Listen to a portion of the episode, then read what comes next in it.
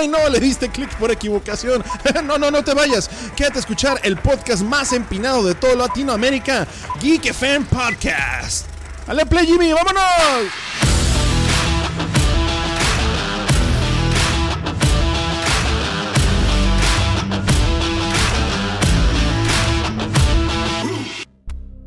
Muy buenas a todos, bienvenidos a otro episodio más de Geek FM Podcast. Me presento, soy su anfitrión, el Dr. Movie.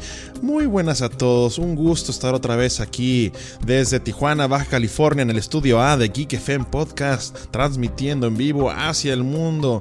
¿Cómo se encuentran, gente? El día de hoy hablaremos de un personaje muy especial para mí y de seguro muy especial para todos ustedes que son gamers de la vieja guardia, aunque sean de la nueva guardia también. Hablaremos de nada más y nada menos que el Mesías que rescató el Xbox original, el señor Dios, jefe maestro, Master Chief, también conocido como John 117. El día de hoy hablaremos de este personaje, ya muchas personas me habían dicho eh, si podía hacer un tipo de biografía sobre los personajes más importantes de la industria de los videojuegos. Eh, estamos viendo, ya había contemplado hablar sobre Master Chief en un especial que quería hacer de YouTube, pero no había encontrado el tiempo y aparte no quería simplemente grabar y hablar de una manera al azar de uno de los personajes más importantes. Siento que no sería muy digno hacerlo. Eh, pero bueno, intentaré hablar un poco hoy. Eh, con uno de los personajes que para mí, tanto en mi infancia, más que infancia fue adolescencia, en el 2001 vimos por primera vez al jefe maestro en el juego de Bungie, eh, Halo, Combat Evolved, que salió por primera vez en la consola original del Xbox, una consola que ya estaba destinada a fallar directamente, sin escalas, hacia la bancarrota. Y pues bueno, llegó el estudio Bungie, un estudio nuevo, un estudio que tenía alguno que otro juego indie por ahí. Llegó arrasando con esta gran narrativa, este gran juego que revolucionó eh, los FPS shooters en lo que es en la generación del PlayStation 2, Xbox original y GameCube. Llegó Halo, una manera nueva de jugar los shooters de una manera más abierta, de una manera este no solamente disparar y caminar, también teníamos una historia, una historia pues futurística con un gran personaje que aunque eres muy callado el jefe maestro, sus acciones pues eh, hacen un gran eco en nuestros corazones gamers, ¿no? Y pues hablemos un poco de John. John es un personaje fascinante porque no es el típico personaje que forzan ahora los nuevos estudios que intentan hacerlo demasiado cool, intentan hacer un personaje perfecto. Aunque John es, un gran soldado, es eh, un soldado eh, argumentado con sus habilidades, tenemos que entender que lo fascinante de John no es tanto lo que hay por fuera del traje, sino lo de dentro, ¿no? Es un gran estratega, un gran líder, sabemos que es el líder de los Spartan 2, los espartanos 2 eh, dentro de lo que es este, la Marina de la UNSC, que es United Nations Space Command. Estamos hablando de una tierra futurística, más o menos en eh, lo que es el año 2520, es cuando inicia, 2525, cuando inicia los primeros eventos de Halo. John nació en, su planeta natal de Eridanos 2. Estamos hablando de una tierra futurística donde ya hubo expansión del ser humano hacia no solamente fuera del sistema solar, sino ya a otras galaxias donde ya el ser humano fue a colonizar diferentes planetas. Esto no es una noción nueva en muchos, eh, muchos libros de fantasía futurística, muchas películas ya tenemos muchas referencias de esto, pero ellos lo hacen de una manera más única, aunque es muy futurística, no se siente tan alejado de nuestra realidad militar en cuestión de tanto de tecnología. Obviamente, este, quitando de por medio los la bioaugmentación, que créanme que ya está pasando. Las armaduras este, legendarias, las Mjolnir que tienen los espartanos, las naves obviamente, pero fuera de eso no se siente un futuro tan, tan, tan alejado. Yo creo que es una de las cosas que nos llama la atención como como fanáticos de esta de esta de este juego de Halo, de este mundo de Halo. Y pues bueno, hablemos un poco de John. John, este, como ustedes lo conocen, pues sale en Halo 1, 2, 3, 4 y 5. Eh, es el personaje principal, a excepción del 5 que ya pasa a ser como un personaje no tanto secundario, pero no es el principal, como que intentan dar el enfoque a los Spartan 4 que no son no soy muy fan de los Spartan 4, los que somos más como puritanos de lo que es Halo y leímos los libros, el mamón. Eh, nos gustan más los Spartan 2. Aunque a los Spartan 3 les tenemos muchísimo respeto, pero yo creo que ya en otro podcast hablaremos sobre las otras clases de Spartans, eh, porque es ahí del 1 al 4, inclusive están los nuevos libros hablando de tal vez unos 5. Pero bueno, el jefe maestro, también conocido como John, es un espartano 2 de la Armada de la UNSC, que es las Naciones eh, Comando Espacial de las Naciones Unidas. Esto ya lo hemos visto en diferentes libros, por ejemplo, también en el universo de Mass Effect, de cómo eh, la humanidad ya en vez de ser, por ejemplo, mexicanos, americanos, este, franceses, europeos, o sea, ya se unieron bajo un solo estandarte porque pues si ya están en otros planetas, se ve algo irrisorio decir, ah, pues este, eh, estamos comparando un país con un planeta, ¿no? Entonces ahora ya se identifican por los humanos que son los colonistas de tal este tal este galaxia de tal sistema y pues John, como muchos de los niños en la época donde pasa, eh, inicia nuestra historia de Halo, en el año 2511, nace el 7 de marzo de 2511, eh, John en el planeta de Eridanos 2, que es uno de los planetas lejanos que se encuentran en el círculo exterior de los planetas ya colonizados en esa época por la humanidad y es un niño que nace sano, es un niño eh, que en los libros nos dice cuando va la doctora Halsey y, el capitán Jacob Keys, que en su momento era teniente, eh, Jacob Keys, van y reclutan a los niños para el proyecto. Antes de enfocarnos un poquito en John, tengo que dar un poco de contraste o contexto a por qué fueron a reclutar a John. En los años más o menos 2511, 2510, había algo que se llaman los insurreccionistas. Los insurreccionistas eran los típicos guerrilleros, como los podemos ver en diferentes países, eh, especialmente en nuestra cultura latinoamericana yo creo que fueron como el equivalente a guerrilleros, pero a un nivel planetario, los cuales eh, bajo su manera de pensar, ellos decían que la Tierra, o sea, el centro que es de la humanidad, se había olvidado de los colonistas, todo se iba, todos los recursos, todo lo todo lo militar se concentraba en las colonias internas, porque eran tantas colonias que ya se habían hecho para entonces, que se dividía el mundo de Halo en las colonias externas, como el planeta, el planeta que nació John, que era Eridanus 2, a los planetas internos. Que es, por ejemplo, uno de los planetas internos que el más famoso que a lo mejor ustedes conocen es el planeta Reach, que es como el planeta de facto militar que está cerca de la Tierra. Y pues obviamente la tierra, ¿no? Entonces esta gente decía, no manches, nosotros estamos naciendo en las colonias externas, no nos pelan, el ejército no viene y nos protege, este, nomás vienen aquí a sacar los minerales, los recursos y nos dejan olvidados, pues bueno, vamos a hacer un bando de guerrilleros. Y llegó a tal punto el descontrol de, de estas guerras insurreccionistas que ya el gobierno, o más bien la UNSC, no supo qué hacer. Dijo, no manches, o sea, por más soldados que mandamos, no, no podemos derrotarlos. Entonces, a esta crisis, a esta crisis de conflicto que pudiera destabilizar totalmente el mundo este, de Halo en ese momento, digo Halo en el sentido del, libro, ¿no? no tanto del Halo físico, eh, que ocupaban atacar de una manera diferente, a lo mejor una manera más táctica el problema fue entonces donde entra nuestra, nuestra personaje, uno de los personajes favoritos míos y de seguro muchos de ustedes, la doctora Catherine Halsey. La doctora Catherine Halsey es la arquitecta, directora, la que inventó el programa de los Spartans. Eh, específicamente ella se encargó del Spartan 2. Ya en otro podcast hablaremos del, del proyecto Spartan 1 y los demás. Eh, Spartan 3, de hecho, un buen podcast sería hablar de Spartan 3.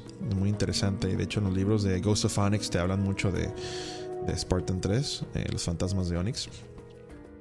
Y esta doctora Catherine Halsey era una doctora muy joven en el momento que empezó a idear la, el proyecto. Obviamente lo que eran las armaduras y todo eso, eso ya fue muy al final.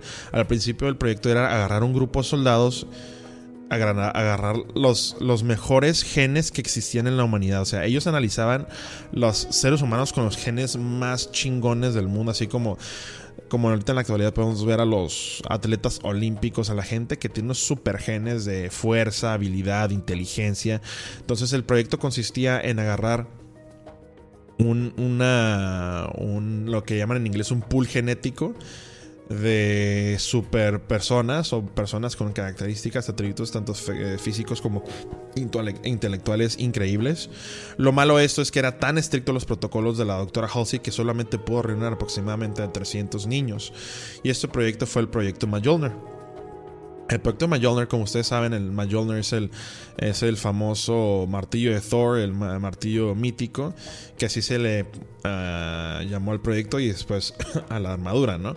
Entonces comienza el libro de La caída de Reach, el primer libro que se hizo de Halo, que fue escrito por Eric Nyland, muy fan de Eric Nyland, muy buen escritor. Se lo recomiendo y está en español, creo que lo pueden comprar en cualquier librería, Sanborns, Gandhi, lo que sea. Se lo recomiendo bastante. Aunque no sean fans de Halo es un gran libro de, fantasía y militar. Eh, van ella y como ella, como es un proyecto que está este, en nombre del gobierno, no la dejan ir sola.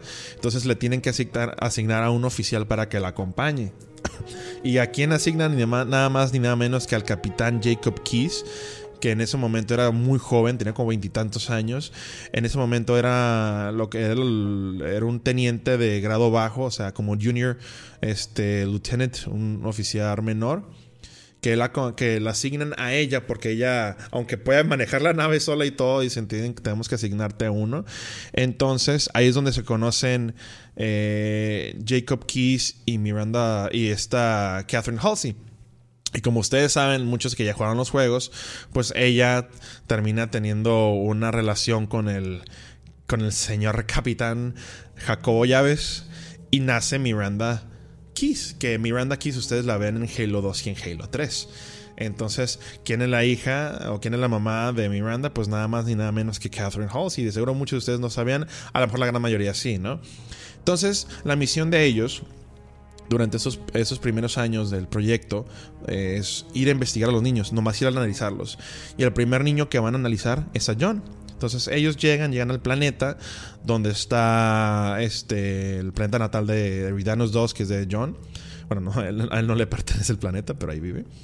Y llegan a la escuela donde están, ven un grupo de niños jugando, están jugando que se llama Rey de la Colina, que algunos de ustedes a lo mejor lo tuvieron en sus areneros en la escuela, que es como un tipo red de metal que este que nosotros le llamamos creo que cuando estamos en la primaria como una como araña que es un tipo de red así con hoyos que es como un semicírculo hacia arriba este y, tú, tú, el jale, o sea, ser el rey de la colina tú tienes que estar hasta arriba y si te tumban pues ya no es el rey de la colina, entonces tú tienes que quedarte hasta arriba, defenderte y empujar a la gente que te quiere tumbar.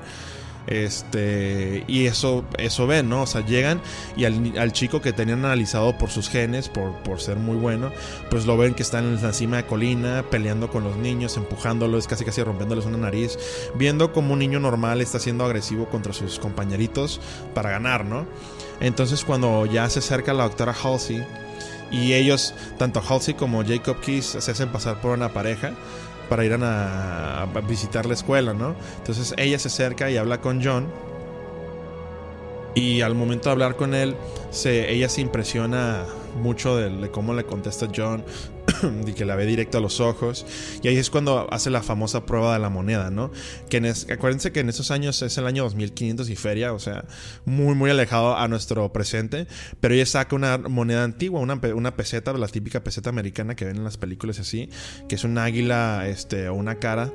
Y dice, tú tienes que adivinar en, en qué va a caer, ¿no? Y si es águila o cara. Y si tú adivinas este, ¿cómo se llama? Tú te llevas la moneda, te la quedas. Y entonces lanza la moneda hacia arriba, John se le queda medio fijamente y, hasta, y, la canta en el aire. Y dice, creo que dice águila. Y quita la mano y dice, y en efecto es águila, ¿no? Entonces ella se sorprende mucho. O sea, ella piensa, ¿fue casualidad? O sea, casualidad de que simplemente le atinó o vio la moneda en el, en el aire, ¿no? Entonces este, ella le entrega la moneda y ahí fue la primera interacción que tenemos. Sabemos muy poco de la infancia de John. En sí sabemos muy poco de la infancia de los niños del, proyecto Spartan 2. Acuérdense que el, proyecto Spartan 2 reclutaba a niños de 6 años. A diferencia de los Spartan 3 o 4, que ya muchos de ellos eh, los reclutaron. Bueno, el Spartan 3 todavía se reclutaba a niños, pero el Spartan 4 no. Spartan 4 puede ser ya soldados. Por ejemplo, vemos el Buck, que es uno de los ODSTs que salen en Halo ODST, se convierte en Spartan y lo vemos en Halo 5 de adulto.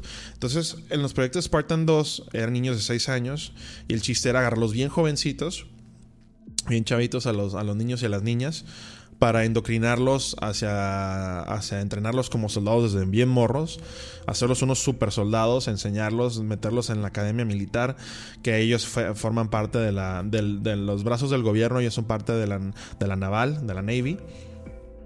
Este. Y por eso, pues fueron a ver los niños. Entonces, ya el siguiente capítulo en la historia de John, pues no se sabe mucho su infancia. Lo único que sabemos es que el momento que llega John a nomás vemos que empieza el capítulo en la calle de Rich, donde John se encuentra en un auditorio junto con otros 200 y feria de niños. Y todos están bien nerviosos, pues no manches, nos secuestraron. Y de la nada sale Catherine Halsey diciendo, ¿saben qué? Este, oficialmente ustedes han sido conscriptos, o sea, reclutados de a huevo paps, han sido conscriptos al programa de Spartan 2, todos ustedes ya nunca van a ver a sus papás, a su familia, y a partir de mañana empiezan a entrenar, ¿no? Entonces básicamente lo secuestra la doctora Halsey, que después en los, en, los, demás libros y en los juegos, especialmente si ven el inicio, el, cinemático del inicio del Halo 4, le están interrogando a la doctora Halsey que la tiene en presa y diciéndole de que si sabes que secuestraste a niños y la madre. Y ella le dice, no, pues sí, pero pues no, los mis Spartans salvaron la, la, vida de los humanos, salvaron la guerra y todo el mundo, pues sí, pero eso no es, eso no es una excusa, ¿no? Eso simplemente fue conveniente.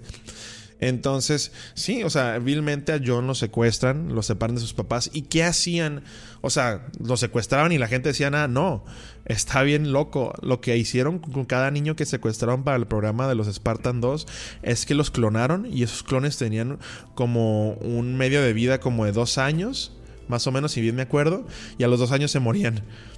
Entonces, está bien triste porque los papás pues se tuvieron a su clon y se dan cuenta después de que pues se murieron a la fregada por causas naturales, entre comillas. Entonces, si se dan cuenta, ninguno de los espartanos tiene apellido. Por ejemplo, John 117. El equipo azul de John, el famoso Blue Team de John, es Fred, Linda, Kelly y John. Y pues todo el mundo es este. Creo que es Fred 028. Este, y no me acuerdo los series de los demás, pero es Fred, John, Linda y Kelly. De hecho, si ustedes se dan cuenta, los militares normalmente se hablan por sus apellidos y sus rangos y sus apellidos. Por ejemplo, Capitán Kiss, eh, Teniente Kiss. Entonces, pero aquí ellos, de hecho, es muy único su grupo de soldados, su, pelotón, porque todos ellos se hablan de primer nombre. ¿No? Entonces es John, Kelly, Fred, Linda. El equipo azul de John y pues ninguno tiene apellido. Y esto lo ves eh, incluso cuando ya están grandes y ya tienen cuarenta y tantos años los Spartans, se siguen hablando así, ¿no? Eh, y sí, pues los, los, juntan a todos. De hecho, una de las cosas más curiosas que te dicen el libro es cómo John al principio era muy rebelde.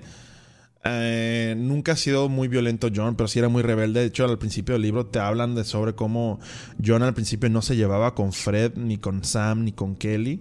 Eh, simplemente al principio él quería ganar. Siempre como que él... Y esto lo repiten mucho en las diferentes partes de los libros, donde es como que John tiene esa esa necesidad de ganar, de que no importan las implicaciones, hasta tiende a ser un poco maquiavélico si lo ven ya al final, como es un soldado que simplemente obedece órdenes de sí o no, entonces él dice, pues mi, objetivo es ganar, ¿sí? Y cuando le dicen no, pues pierde.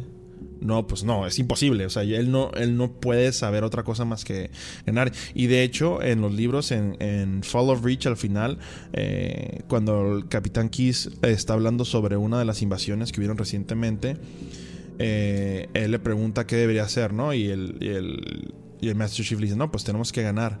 Y fue cuando Kiss le dice, es que tú no sabes que no todo es ganar y él se queda todo, o sea, el Master Chief se queda así perplejo de que no entiende cómo puede haber algo que no sea ganar. Entonces, pues no, no, no puede ser perder, no se refiere a eso al capitán, ¿no?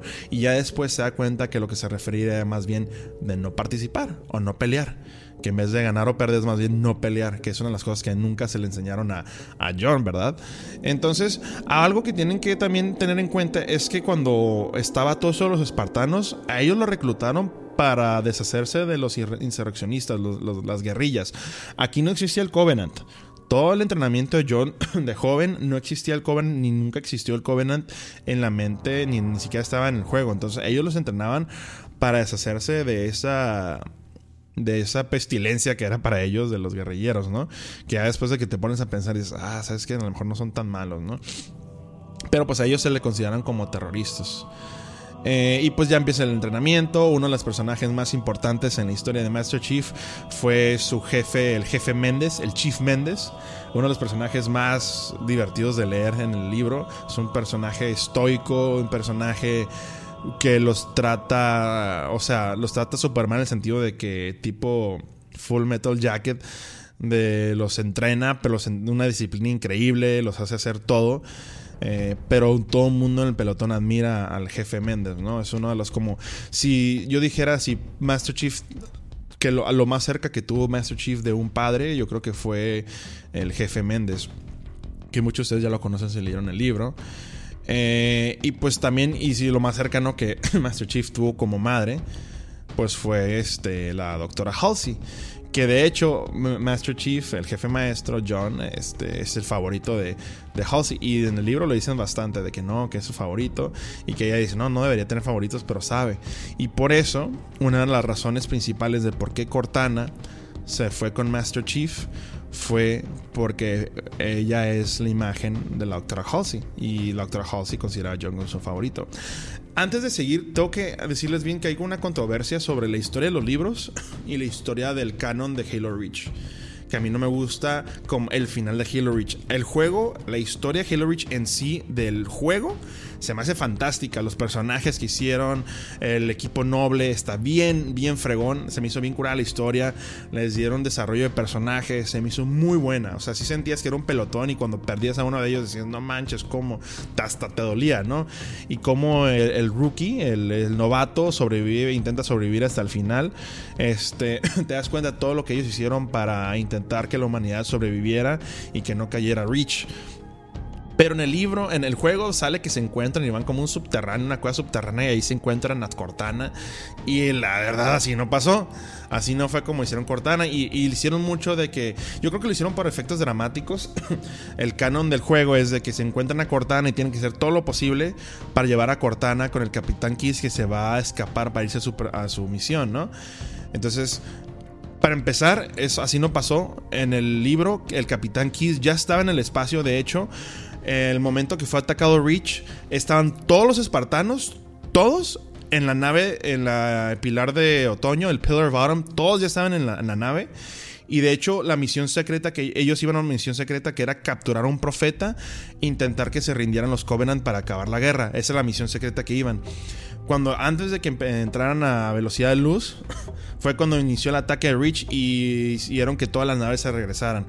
Y fue cuando dividió el equipo ah, de todos los espartanos se fueron a Reach y nomás él y tres personas más se fueron a atacar una nave que quedó, que medio destruida y tenían que eh, asegurarse que no se robaran los, la data donde te llevaba con las coordenadas a la Tierra, ¿no? Eso pasó en los libros. Pero en el juego te lo manejan como que no, que Cortana es como un ser mítico que se encontraron abajo de una cueva y se lo tienen que llevar para... Así no pasó. De hecho, Cortana en el libro es, un, es una inteligencia artificial como muchas de las otras, pero del tipo de inteligencia artificial, vaya, inteligente, de que no tenía límite de procesamiento en su Matrix. Lo malo de ese tipo de, inteligencias artificiales es que solamente tenían 7 años de, función.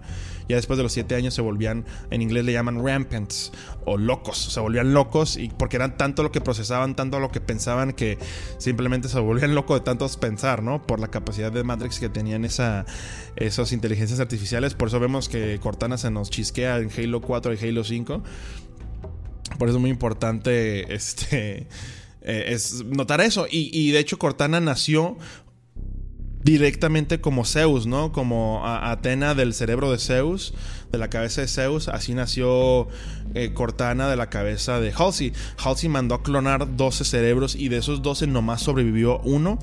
Y del cerebro, del esquema neural del cerebro de Halsey que sobrevivió, de ahí hicieron Cortana. Por eso la voz de Cortana es la misma a la voz de Halsey. No sé si se han dado cuenta de la actora Halsey.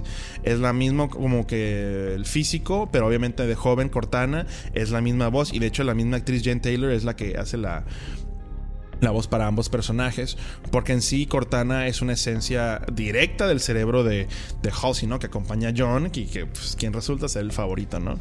Entonces, siempre vemos al principio cuando empezamos a jugar Halo 1, pues vemos que a este robot gigante de 2 metros y medio, que pesa más de 150 kilos con su armadura enorme, que casi no habla, casi no dispara. En los libros tampoco no habla tanto pero sí, obviamente vemos una interacción más humana con sus amigos. Eh, vemos como todo lo que sufre John a partir de lo que es la caída de Rich. Ahora, si lees el libro, ya entiendes por qué en Halo 1 es tan callado John. Porque literal todo su escuadrón de espartanos, para él, hasta Halo 1 todos se murieron. Él asume que todos están muertos. ¿Sí? Porque él dice que él es el último espartano, el último que sobrevivió. Aunque la nave del pilar de otoño, el Pillar Bottom, tiene en una cápsula congelada a Linda, la sniper, que la hirieron de muerte casi casi, pero ella, él, la congela a ella para intentar revivirla. Después, que después mágicamente sí la reviven, se mamaron, pero pues es una espartana, ¿no? Entonces, por eso entendemos eh, por qué Master Chief es muy callado en Halo 1, es muy callado por todo lo que hace. Porque para cuando empieza Halo 1 ya se murieron el 99% de esos espartanos. La, eh, la, base más segura. Acuérdense que Master Chief creció en el planeta Reach. Él desde niño entrenó en ese planeta. Jugó con sus amigos en ese planeta. Bueno, jugó entre comillas porque nomás entrenaban. Vivió toda su infancia, adolescencia y edad adulta en ese planeta. Y ver cómo los aliens eh, glaciaban ese planeta con sus cañones y lo destruían, pues fue algo muy duro para él, ¿no? Y si aparte, acuérdense que a Master Chief lo separaron de su familia a la edad de 6 años, entonces su única familia, que eran sus hermanos espartanos, morir en, solo un par de horas todos, pues fue algo que lo afectó demasiado. Aunque él, aunque él es un soldado y es un profesional y sabe separar el dolor y todo eso al momento de hacer su misión, eh, Tomos sigue siendo un humano, ¿no? Le, le, pegó y le afecta. Por eso vemos que en Halo 1 está un poco más callado.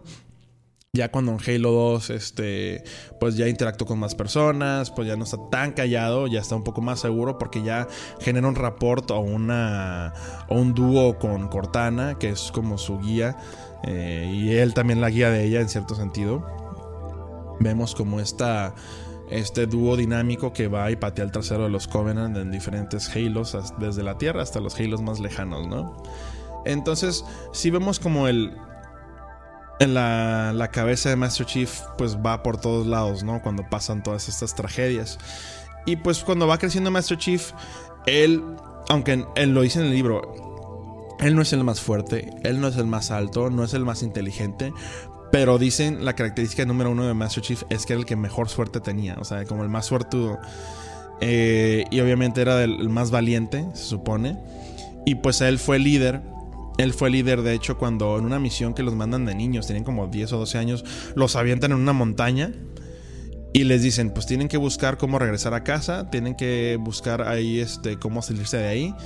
Y pues nomás dicen que nomás en esa nave, eh, para poderse regresar, tienen que dejar a una persona afuera y, solo, y los demás se pueden regresar, pero no pueden regresar todos.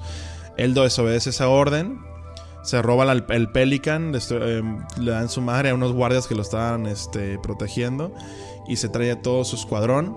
Y cuando le preguntan por qué te trajiste el escuadrón, por qué no seguiste la orden, dijo, pues porque es mi equipo, no lo voy a dejar atrás. Y entonces ahí es cuando le hacen escuadrón de líder, ¿no? El líder de escuadrón, perdón. Eh, y ahí vemos cómo poco a poco el, el, manto de responsabilidad va cayendo sobre el jefe maestro. Podemos ver la evolución de simplemente ser compañeros a que lo lleguen a respetar.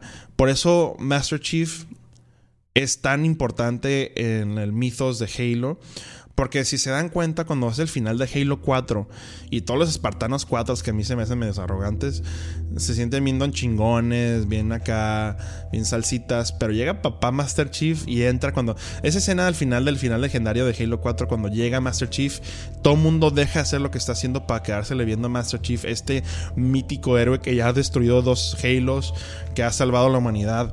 Regresa caminando, todo mundo se le queda boquiabierto. Porque el simple hecho de la leyenda que genera Master Chief, pues es un gravitas enorme para toda persona que se encuentra en el mismo cuarto que él. Por eso, este, en Halo 5 me gustó y no me gustó al mismo tiempo cómo manejaron al Master Chief.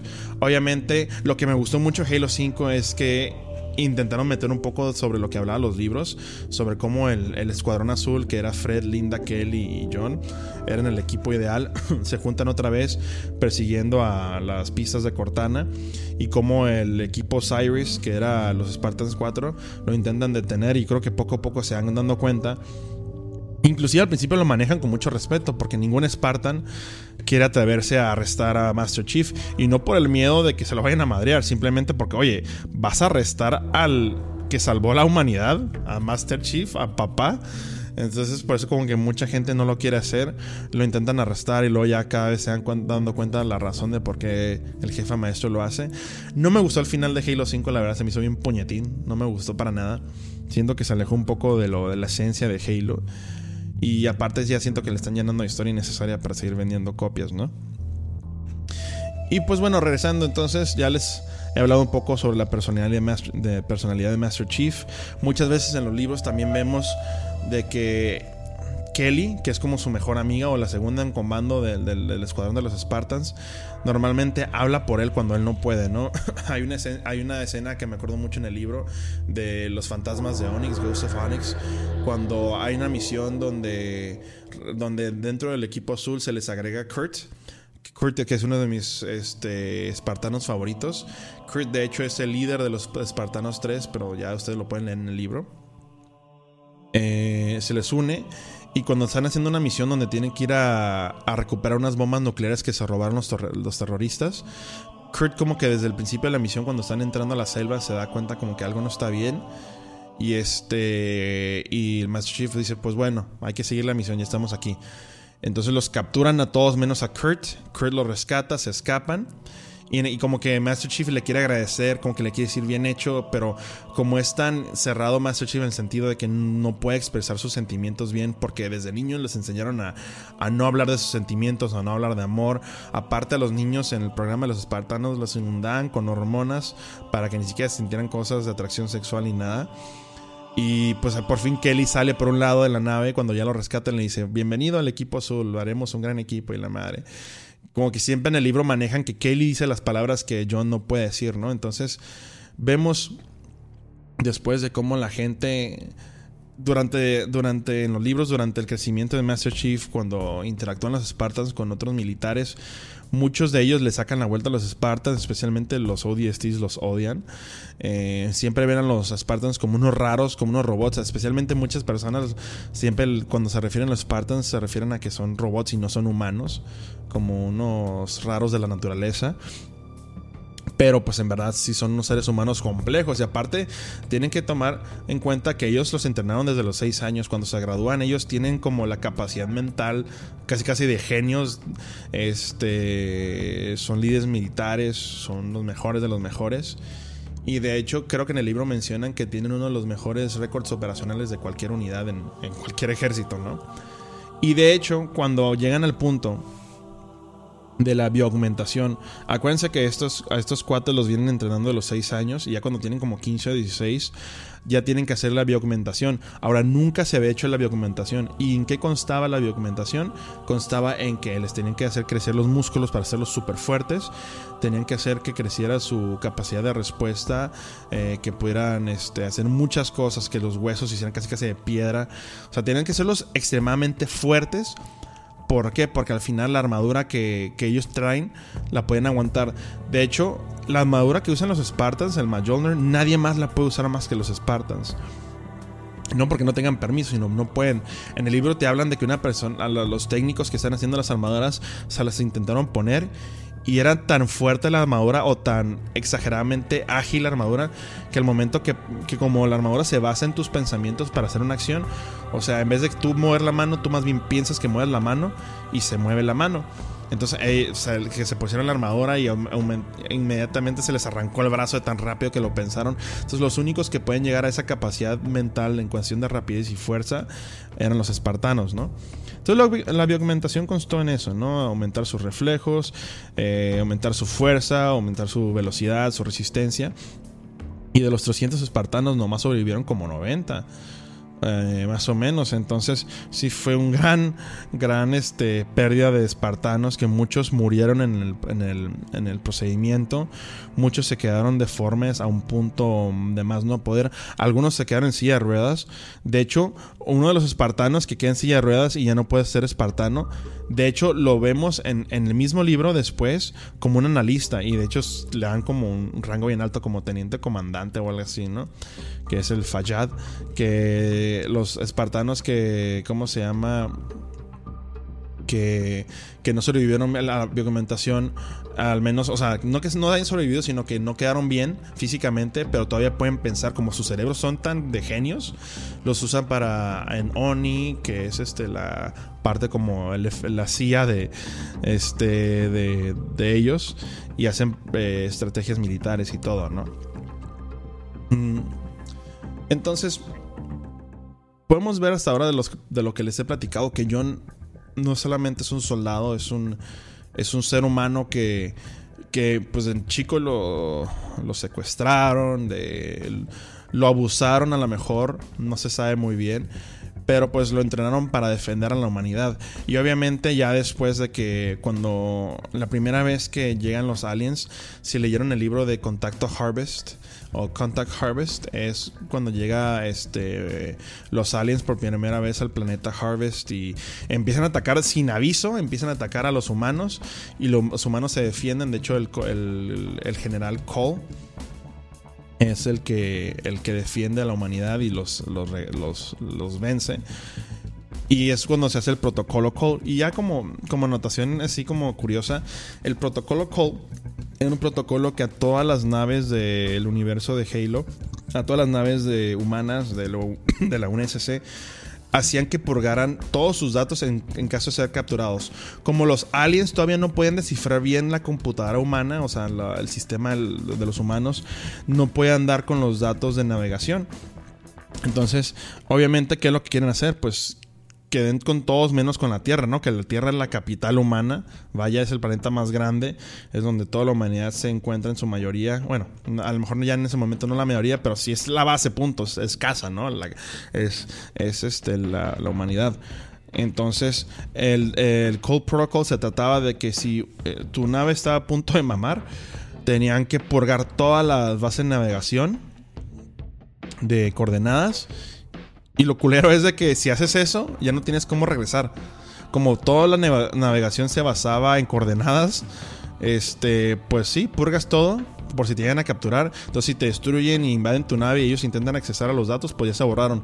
Y si no lo hacías, esa purga, este, te podían matar, o sea, de que pena de muerte por traición, ¿no? Porque era tanto así el peligro de que hallaran la tierra. Entonces, por eso se le llamó el protocolo Cole. Que el protocolo Cole también se hizo un libro que está muy bueno. Yo creo que mis, de mis favoritos después de Fall of Reach es el, el protocolo Cole donde hablan sobre las aventuras del joven Keys, ¿no? De cómo este de teniente Keys se convierte a comandante. De hecho, en los rangos de Kiss es. Él empieza como teniente, como les dije cuando están reclutando. Eh, después en el libro de Cold Protocol se va de teniente a comandante. Y en Fall of Reach, en el libro, se convierte de comandante a capitán por una de sus hazañas que se llamaba el Kiss Loop, que él solo derrotó a tres este, cruceros Covenant, una sola nave pequeña derrotó tres. Que lo después podemos hablar del capitán Kiss. Es muy bueno el libro Cold Protocol, donde habla sobre eh, cómo rescata el Capitán Kiss a un millón de personas que están en un asteroide terrorista, de hecho. Cómo lo saca de ahí hacia, hacia un planeta, lo rescata del, de los Covenant, ¿no?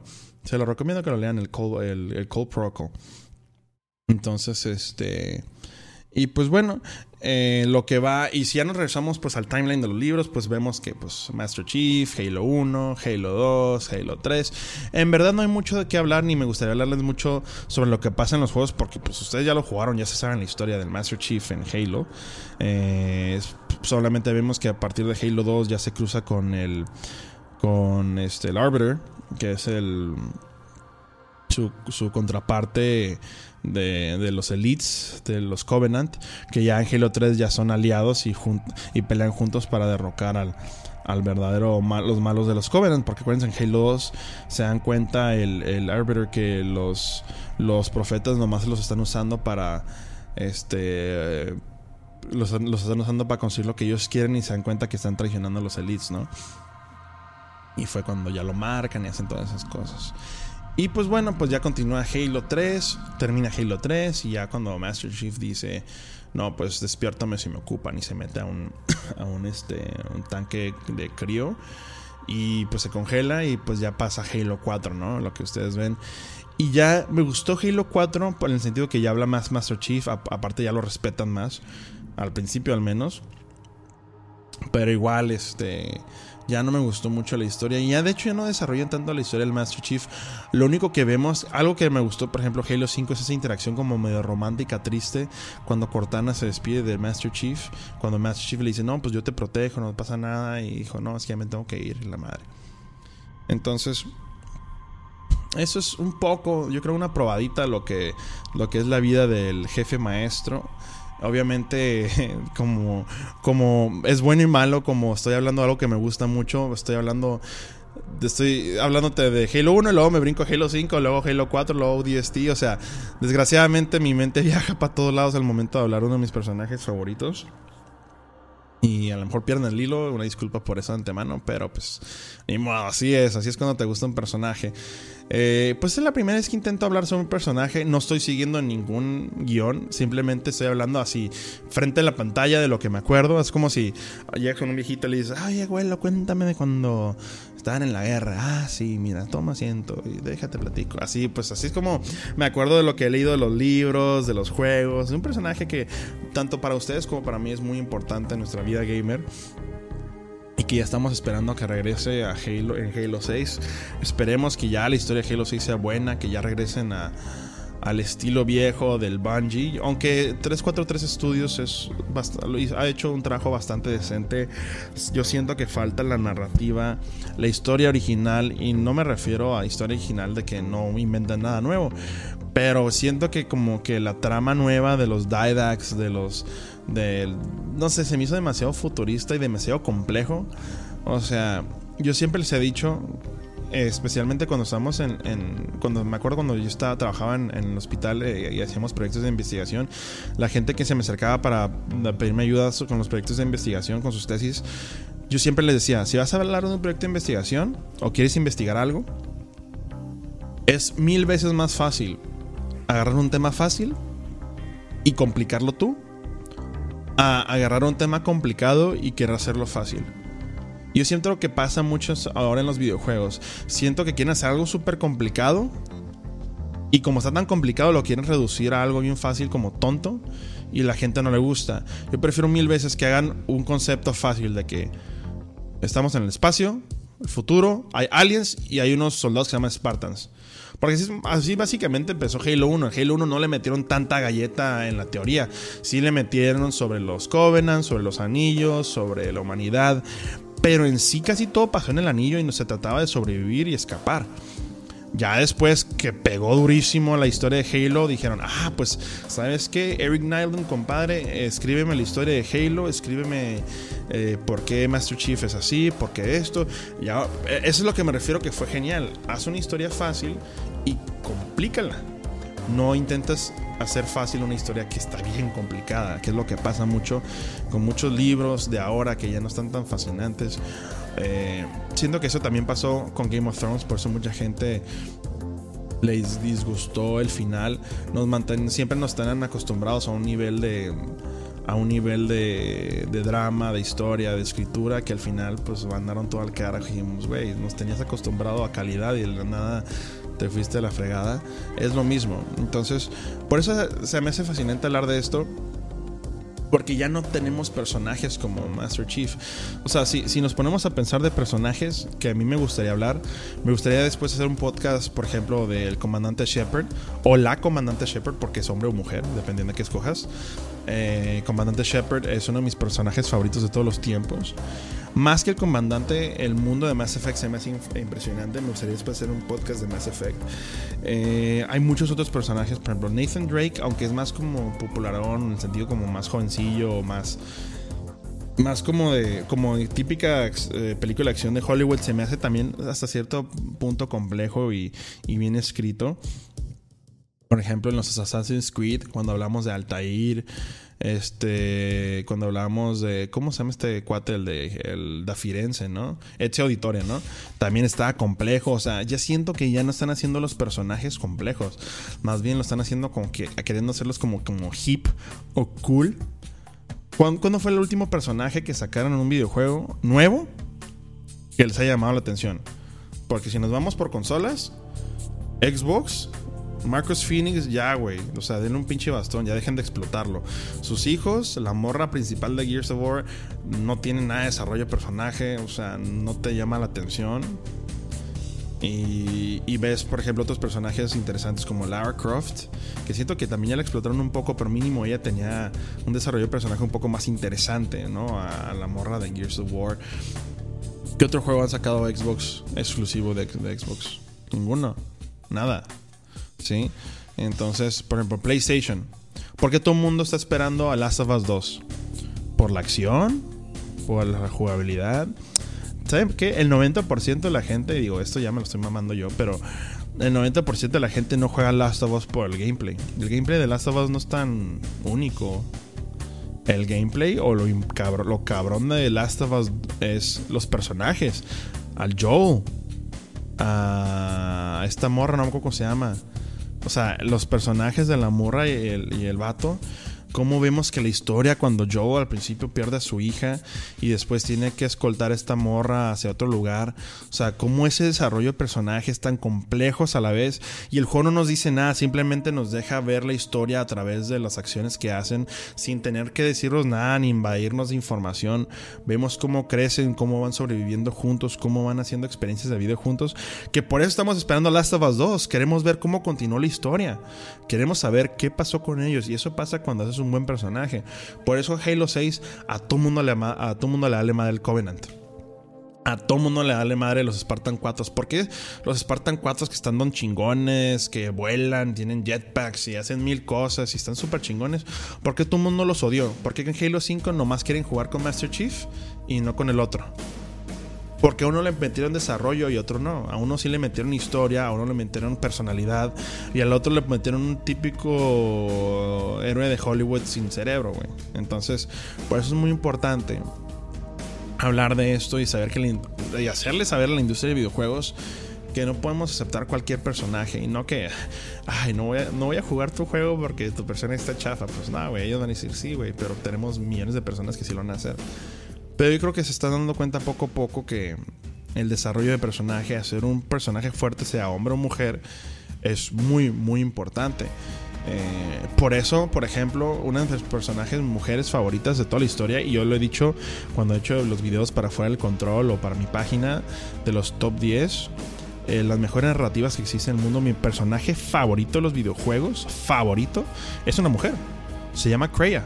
Kreia es la, guía de tu personaje que tú usas en eh, Knights of the Old Republic 2, un juego hecho por Obsidian Entertainment y BioWare en el 2004. Es el Kotor 2, el mejor personaje más complejo, más chingón del mundo que a mí me, o sea, a mí, Doctor Moby, me gusta, es Kreia.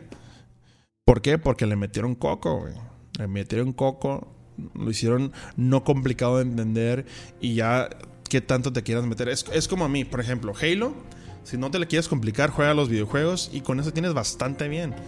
Pero si hay gente como yo que, ay, güey, ¿sabes qué? Me gustó un chingo este personaje, me gustó un chingo este mundo. ¿Sabes qué? Me voy a comprar el libro.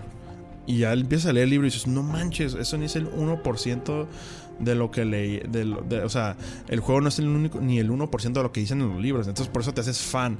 De ser como simplemente, ah, mira, me gusta, te haces fan porque el personaje le dan continuidad, le dan este un poco más de lo, hacen sentir un poco más vivo, más allá de las dimensiones de 3D, ¿no?